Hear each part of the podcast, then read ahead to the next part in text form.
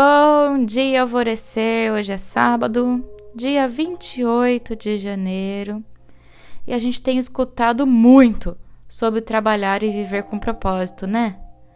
Em amar o que fazemos para fazermos com amor. Eu, pelo menos, estou sempre falando isso. Quem tem me acompanhado das minhas postagens, as aulas do Portal Alvorecer, sabe bem. Principalmente isso que eu digo do fazer com amor, que é a conexão entre o nosso chakra cardíaco e as nossas mãos, onde através do nosso trabalho a gente expande o nosso sentir, expande os nossos dons e as nossas aptidões da alma. Mas nem sempre para fazer com amor, para amar o que fazemos, precisamos que algo espiritual nos diga isso, sabia?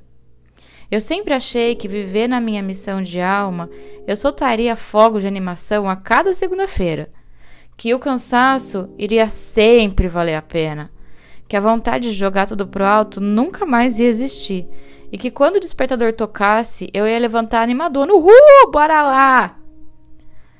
Mas sabe o que é, gente? Trabalho sempre dá trabalho. Sempre gera desgaste, certos desconfortos e mesmo quando a gente não tem chefe, tem pessoas que prestamos serviços. E nem sempre todas essas pessoas serão gentis conosco. Não existe no encarne essa utopia toda que a gente quer viver.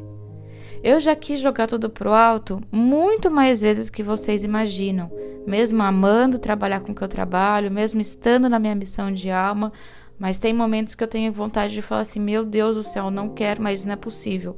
Isso está muito difícil. Então, já teve vezes eu chorar de exaustão, já teve vontade de responder mal criada para alguém, por exemplo. Mas cabe a nós iluminarmos os nossos pensamentos de que, mesmo vivendo no propósito e na nossa missão de alma, vamos ter desafios, vamos ter estresse, vamos ter cobrança e a gente vai ter medo. Faz parte da nossa vida. Por isso, nunca ache que tem algo de errado com você, que você não está no seu missão, que você não está no seu propósito.